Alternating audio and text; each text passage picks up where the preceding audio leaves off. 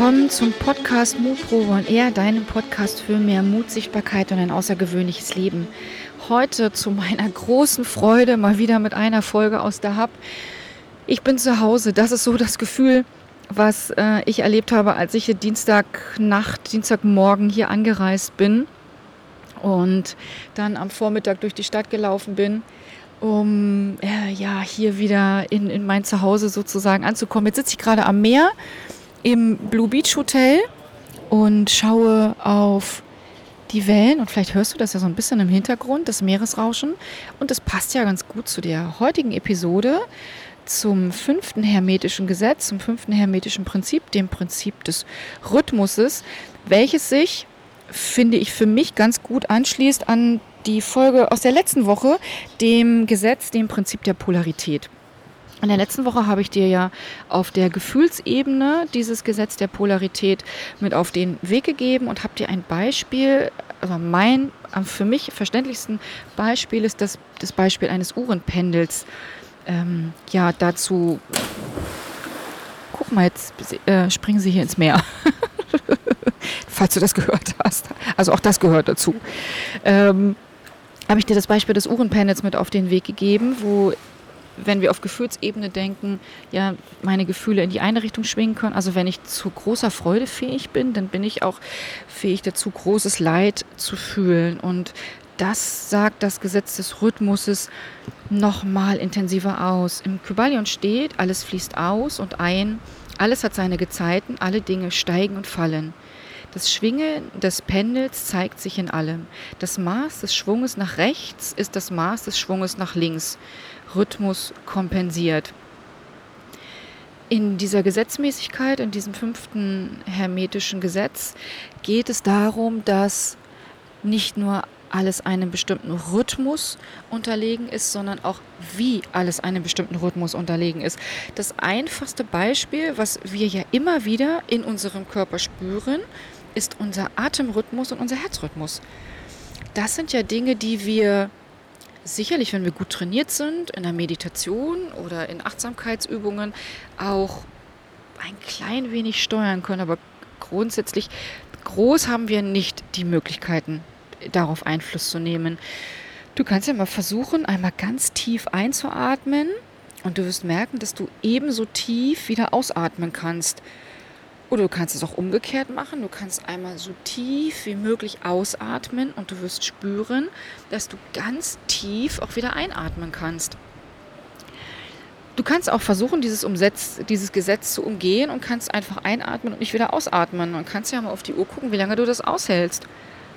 Also wenn man richtig gut trainiert ist im, ähm, ja, im Apnoe-Tauchen, dann kann man das schon weiß ich gar nicht, 10, 15 Minuten aushalten. Also ich scheitere schon bei zweieinhalb, weil ich dann echt das Gefühl habe, so jetzt müsste ich ganz dringend wieder einatmen. Also somit ist Apnoe-Tauchen jetzt nicht so mein Favorite. Aber hier merkst du und hier merke auch ich, dass äh, wir dieses Gesetz in unserer Körperlichkeit gar nicht umgehen können. Und genauso begegnet es uns auch im Außen immer wieder. Wie gesagt, hier am Meer, wenn ich mich, ich da jetzt einmal drauf schaue, wir haben heute ein bisschen Wind hier in der Hub kommen die Wellen, mehr oder weniger groß oder klein, brechen sich am Strand und fließen gleichermaßen wieder zurück. Ja, gestern Abend, als ich in mein Zimmer gegangen bin, war es dunkel. Heute Morgen, zack, was für eine Überraschung, ist hell. Also auf, auf Dunkelheit folgt Helle und nach Helligkeit folgt Dunkelheit. In unseren europäischen Breitengraden, also wenn ich gerade an Hamburg denke, wir haben ja gerade Winter in Hamburg, überraschenderweise gibt es Wintereinbruch in Deutschland ist es eben so, dass wir eben auch vier Jahreszeiten haben. Das ist auch eine Gesetzmäßigkeit, der wir, der wir nicht ausweichen können. Wenn ich jetzt hier an, an der Hub denke, gibt es hier auch Zeiten, also ich war letztes Jahr im November schon hier, da wurde es relativ kühl, Dezember, Januar, Hören sagen, von den Ägyptern war es dann schon kalt und jetzt hier Ende Februar, Anfang März, wir haben heute den 1. März, ist es echt wieder schön. Abends ist es schon kalt, also muss man schon einen dicken Pulli anziehen, aber ansonsten gibt es auch hier diesen, diese Gesetzmäßigkeiten, denen wir unterlegen sind. Gezeiten. Hier ähm, am Roten Meer ist es nicht so deutlich spürbar, aber es gibt ja auch Nord- und Ostsee, wenn ich bei uns in Deutschland denke, da kann man das ja schon ganz gut erkennen, die Gezeiten. Ja, wie, wie wenig Wasser auf einmal vorhanden ist und dann auf einmal wieder wie viel Wasser. Heute in dieser Folge will ich dich gar nicht damit ähm, behelligen, jetzt hier mit Jahreszeiten und Gehzeiten, sondern ich möchte es gerne wieder auf unser Leben ganz einfach, ganz klassisch übertragen. Und zwar um den Rhythmus, um das Gesetz des Rhythmuses in, in unseren Leben. Also angefangen mit der Geburt, ja, das ist ja so, ist ja so der Start des Rhythmuses, sind wir ja grundsätzlich in unserer Biografie auch bestimmten, ja, bestimmten Gesetzmäßigkeiten unterlegen. Ich weiß nicht, ob du schon mal was von dieser Sieben-Jahres-Regel gehört hast, dass sich auch unser Körper erstens mal komplett alle sieben Jahre einmal erneuert hat, aber auch wir alle sieben Jahre in, in bestimmte Lebensphasen eintreten.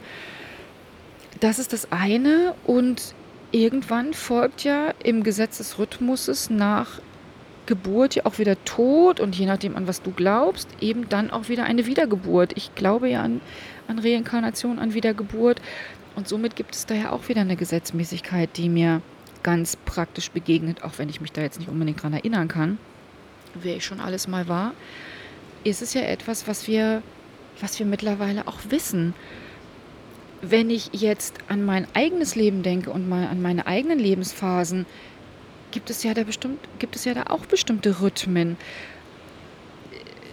Ganz, ganz, ganz anfassbares, praktisches Beispiel für mich ist ja immer die Liebe.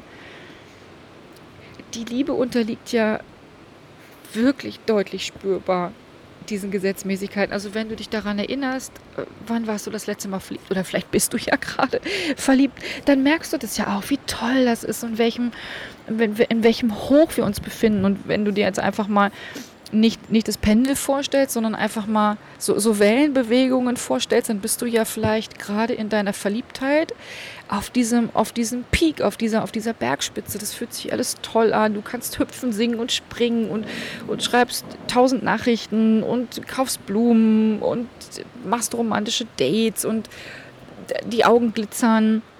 Und alles ist total geil. Ja, wir sind, ich kenne das ja selber, wenn ich verliebt bin ja, wir sind oben auf diesem, auf diesem Peak, auf diesem High und wünschen uns ja nichts sehnlicher, als das, dieses Gefühl erhalten zu können, als diesen Zustand.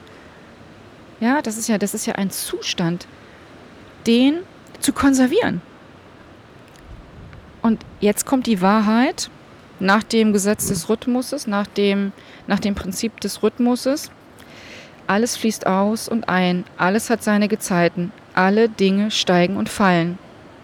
Tja, das ist die Wahrheit. Das heißt, nach dieser Phase des Verliebtseins ist im besten Fall, ja, auch da wieder wünschenswert ist der Zustand, nicht dieses Tal, dieses tiefe Trauer, Tragödiental spürbar, sondern auch wenn wir abfallen von diesem Peak, fallen wir in ein, ein tiefes Gefühl der Liebe.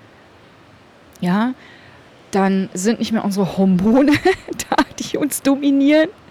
In meiner letzten Podcast-Folge mit Klaus in unserem immer wieder Sonncast, wo es ja um die Liebe ging, sagte Klaus ja im besten Fall, äh, was war das, Endorphin und Serotonin? Und ich habe gesagt, nein, Oxytocin, unser Kuschelhormon, ja, sondern ne, dann, dann kommen eben andere Hormone ins Spiel, wenn wir dann dieses tiefe Gefühl von von Zugehörigkeit, von Zuneigung, von emotionaler Verbundenheit fühlen und wir uns nicht mehr ausgiebig damit beschäftigen, den ganzen Tag zu tanzen, zu hüpfen, zu singen, zu springen, romantische Dates zu planen, sondern eher in, in eine ruhigere Phase eintauchen, in die, in die Phase des, des tiefen Genusses. Das ist ja das, was du hoffentlich, hoffentlich kennst. Ich kenne das sehr und ich genieße auch beide Phasen oder habe sie eben immer sehr genossen, beide Phasen. Das ist auf, auf der Ebene der Liebe und wenn ich an, an mich und mein, ja, an meinen Beruf oder meine Berufung denke, und vielleicht kommt dir das ja auch bekannt vor, wenn du ähm, entweder angestellt bist oder in der Selbstständigkeit bist, dann kennen wir beide ja auch diese Gesetzmäßigkeiten. Es gibt so Phasen, das kann ein halbes Jahr sein, das kann ein Jahr sein, das kann zwei, fünf, zehn, zwölf Jahre sein, wo es richtig geil läuft. Ja, also ich kenne das ja, wo ich manchmal echt denke, boah, was ist Wahnsinn. Wahnsinn. Also ich bin echt ein absolutes Glückskind. Ich stehe auf der Sonnenseite des Lebens. Also schon alleine hier in Dahab sein zu können, das ist ja für mich schon Wahnsinn. Also das ist ja für mich schon das, das, das High-Fly, hammer-positivste Gefühl der Welt ever.